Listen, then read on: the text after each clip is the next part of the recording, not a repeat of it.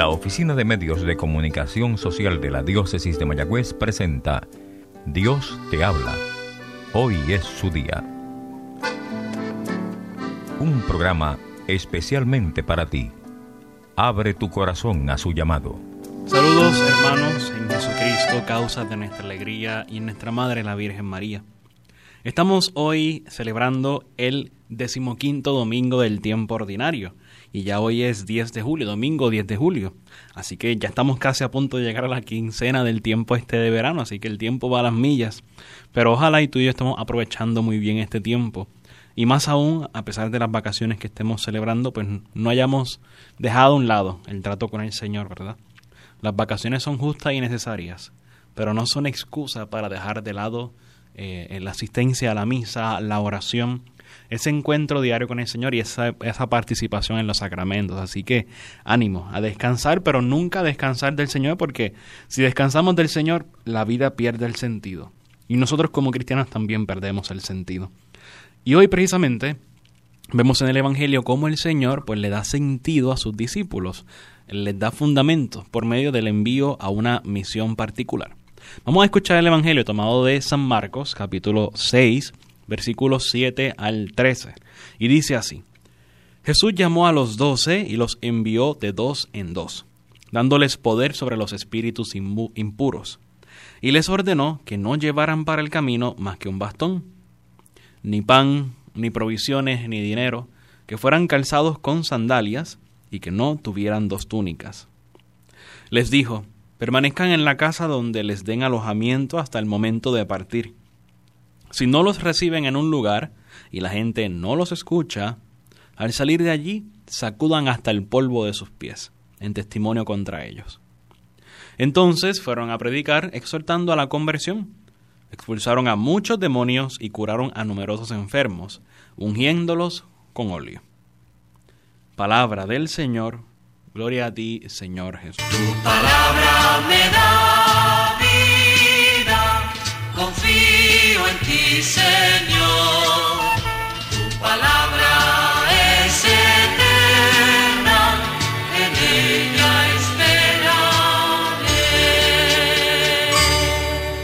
Fíjate que es interesante el hecho de cómo el Señor elige a los doce y los envía de dos en dos.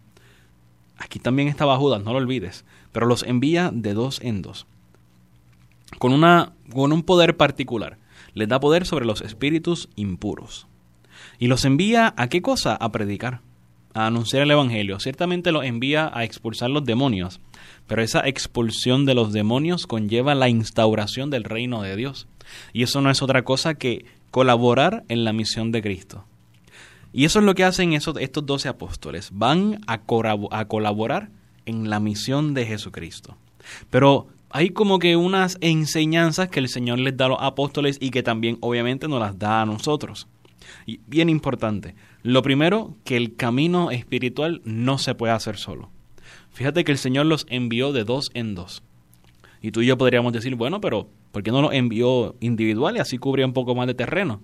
Es que la misión no se realiza solo. Siempre tenemos que ir, en este caso de dos en dos, con el Espíritu Santo. Yo no voy solo a predicar sino que llevo a Dios conmigo para poder entonces darle a los demás a Dios.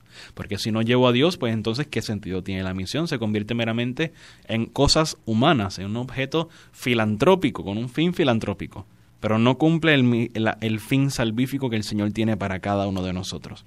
Por lo tanto, ir de dos en dos. Y esa es la primera pregunta que deberíamos hacernos en este domingo. Yo como misionero, y tú, porque tú también eres misionero, aunque estés en tu casa, eres misionero. Aunque no trabajes, por X o Y razón, eres misionero.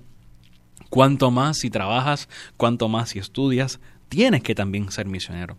La misión no conlleva salir del país, es salir de ti, salir de tu comodidad, salir de tu monotonía, salir de tu rutina, para llevar al Señor a donde quiera que vayas. Esa es la verdadera misión y eso no lo podemos hacer solos. Yo creo que un provecho que podemos sacar de esta lectura es la dirección espiritual. La dirección espiritual no solamente para los jóvenes, la dirección espiritual no solamente para cuando hay algún problema, alguna crisis, sino que es algo oportuno y súper importante en la vida de todo discípulo, de todo fiel discípulo. Porque la dirección espiritual nos ayuda precisamente a encaminarnos hacia el Señor. Pero a la vez que nos encaminamos hacia el Señor, por medio de la vivencia de las virtudes, también cumplimos con esa misión importante de anunciar el Evangelio. Por lo tanto, lo primero es eso, vayan de dos en dos. El camino no se hace solo, no podemos estar solos. La salvación ciertamente es individual, pero también conlleva el que nosotros hagamos lo posible porque nuestro hermano se salve y eso lo hacemos por medio del cumplimiento de la misión. Pero fíjate que el Señor también les dio un mandato. No lleven solamente un bastón. No lleven pan, no lleven provisiones, no lleven dinero el calzado con el que tienen las sandalias. Y no lleven dos túnicas, sino lleven lo que tienen. Lo único que el Señor pide que lleven adicional a lo que ya tienen es un bastón. No sabemos cuánto tiempo duró la misión de los apóstoles. De ir de dos en dos no sabemos. ¿Y por qué el Señor entonces no les manda? Por ejemplo, tú y yo que estamos ahora en tiempo de vacaciones, si vamos a hacer un viaje o alguna excursión a algún sitio, llevamos una maleta con cositas, con ropa, con una muda, eh, con comida, con agua. Mas, sin embargo, el Señor les dice, no lleven ni siquiera pan, no lleven provisiones, no lleven nada de comida. ¿Por qué? ¿Por qué solamente un bastón? Bueno, vamos al sentido del bastón. ¿Por qué se utiliza bastón? Para darle soporte a la persona. Muchas personas sin el bastón se caen. Y eso es lo que el Señor nos está diciendo. Lleva tu bastón. Y podríamos decir, pero es que yo no uso bastón. Yo no uso bastón. Yo mismo no lo uso. Por lo tanto, ¿qué bastón se refiere? El bastón de la fe, el bastón de la confianza, el bastón del amor. Ese es el bastón que necesitamos para poder ser auténticos misioneros. Ese es el bastón, la fe, la fe que nos fortalece, la fe que nos sostiene, la esperanza que nos ayuda a dar la milla extra porque hay un cielo que nos espera y el amor que es el instrumento para evangelizar. Ese tiene que ser tu bastón. Tras que no puedes ir solo, tienes que ir con el Señor. Ese es el único bastón que tú y yo necesitamos.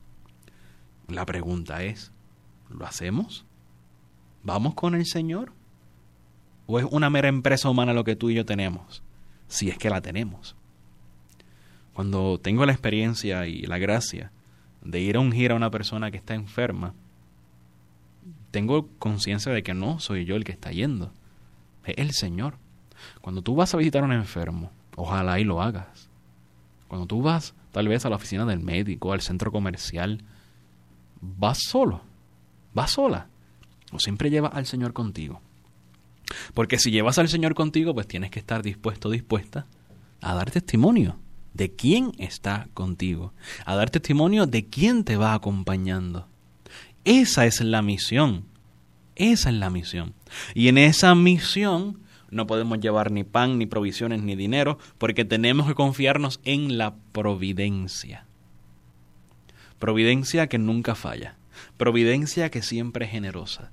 Providencia que es uno de los mayores atributos de Dios. Dios es un Dios providente porque es un Dios bueno y misericordioso. Por lo tanto, confía en el Señor Pon tus medios en el Señor. Abandónate por completo en el Señor y deja que Él haga la misión. Sé instrumento de Él y Él se va a manifestar a través de ti. Pero es bien importante que tú y yo tengamos esa identidad clara de quiénes somos para poder cumplir con esta misión. Y es que somos hijos de Dios, somos discípulos de Dios, estamos en el camino del Señor. Y eso nos lo recuerda claramente el profeta Amós en la primera lectura de hoy domingo. Fíjate que Amós era profeta del reino de Israel, el reino del norte. Y estando allí evangelizando en Betel, Amós pues recibe un mensaje de Amasías que les dice, mira, vete de aquí, refúgiate en el país de Judá, gánate allí la vida y profetiza allí. Pero no vuelvas a profetizar en Betel, porque este es un santuario del rey, un templo del reino. Y fíjate la respuesta de Amós a Amasías yo no soy profeta, ni hijo de profeta, sino pastor y cultivador de sicomoros. Pero el Señor me sacó detrás de rebaño y me dijo, ve a profetizar a mi pueblo Israel.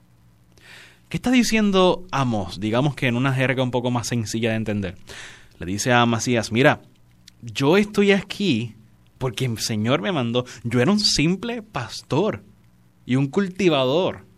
Pero el Señor me llamó y me dijo, ve a profetizar a Israel. Y eso es lo que estoy haciendo aquí. No profetizo porque me dé la gana, profetizo porque el Señor me mandó. Tiene clara su identidad. Es profeta porque eso es a lo que el Señor lo ha llamado. Pues tú y yo también tenemos que tener clara nuestra identidad. De que tenemos que dar testimonio siempre y en todo lugar, aunque el testimonio moleste. Aunque el testimonio a veces estorbe. Pero cumple la misión de ser testigo del Señor. Cumple la misión. ¿Cómo damos testimonio? Rezando en público, haciendo una oración antes de comer, sin miedo a hacernos la señal de la cruz. Pasando por una iglesia y reconocer la presencia de Dios y por eso hacer una señal de la cruz. Para rezar y saludar al Señor que está en el sagrario sin miedo a lo que la gente pueda pensar, sin miedo a que la gente te juzgue. Es que eso no importa. Lo que importa es que tú des testimonio, porque al fin y al cabo, cuando lleguemos a la presencia del Señor, el Señor nos va a preguntar, ¿cómo viviste el amor? Y ese amor se vive por medio del testimonio. Pero vamos aún más. ¿Qué es lo que el Señor nos invita a predicar? Pues hoy en la segunda lectura encontramos un himno hermoso por parte de San Pablo en su carta a los Efesios. Y yo creo que nos da las pautas para nuestra misión, para recordar bien clara cuál es nuestra identidad y cuál es nuestro propósito. Pablo dice, Dios nos ha elegido en Cristo antes de la creación del mundo, para que fuéramos santos e irreprochables en su presencia por el amor. Según el Señor eligió a Pablo, también nos elige a nosotros antes de la creación del mundo, con una finalidad muy específica, ser santos e irreprochables vivir en la pureza, vivir en la santidad, vivir a imagen y semejanza de Dios. Esa es, eso es lo que tenemos que evangelizar. Eso es lo que tenemos que anunciar. Estamos llamados a ser santos e irreprochables, santos a imagen de Dios. Pero esto no lo podemos hacer solo, sino por el amor. Amor que el Señor ya ha derramado en nosotros con el Espíritu Santo que se nos ha dado. Pero no solamente estamos llamados a ser santos, sino que Él, o sea, Cristo, el Padre, perdón, nos predestinó a ser hijos adoptivos por medio de Jesucristo. Llamados a ser santos, pero también hijos adoptivos de Dios. Hijos de Dios por Jesucristo. Gran cosa es esta. No solo somos discípulos, somos hijos de Dios. Por lo tanto, el Hijo tiene que manifestar a su Padre. Tú tienes que manifestar a Dios donde quiera que estés. Por una razón muy sencilla. Porque en Cristo hemos sido redimidos por su sangre. Y hemos recibido el perdón de los pecados, según la riqueza de su gracia que Dios derramó sobre nosotros, dándonos toda sabiduría y entendimiento. Santos, hijos de Dios, redimidos por la sangre de Jesucristo. En eso tiene que consistir nuestro mensaje, nuestro testimonio de vida, en que somos santos y elegidos por Dios, en que somos hijos de Dios por Jesucristo y precisamente porque somos santos y somos hijos de Dios, hemos sido redimidos por Jesús. Redimidos de un modo admirable, derramando Él su sangre hasta su última gota de sangre por nosotros para entonces recibir el perdón de los pecados. Pero esto no se queda aquí, también hay un sentido. Él nos hizo conocer el misterio de su voluntad conforme al designio misericordioso que estableció de antemano en Cristo, para que se cumpliera en la plenitud de los tiempos, reunir todas las cosas, las del cielo y las de la tierra, bajo una sola cabeza, que es Cristo. O sea que aquí tenemos los puntos. Somos santos e irreprochables ante Dios por la gracia. Somos hijos de Dios hemos sido redimidos y salvados por la sangre de Jesucristo. Y Cristo nos revela el rostro misericordioso del Padre. ¿Qué tenemos que hacer tú y yo? Ir al mundo entero y anunciar que Dios nos quiere a todos. Nuestro Dios es un Dios que no hace acepción de personas, nos quiere a todos por igual. Procura que tú y yo, con nuestra vida, podamos entonces dar testimonio de esta grandeza que el Señor nos anuncia. Así que ánimo, Dios te habla, hoy es su día. Te habló el Padre Christopher González. La Oficina de Medios de Comunicación Social de la Diócesis de Mayagüez presentó Dios te habla Hoy es su día. Comentarios o sugerencias pueden ser enviadas a mecomayagüez.gmail.com o al apartado 2272 en Mayagüez, Puerto Rico 00681.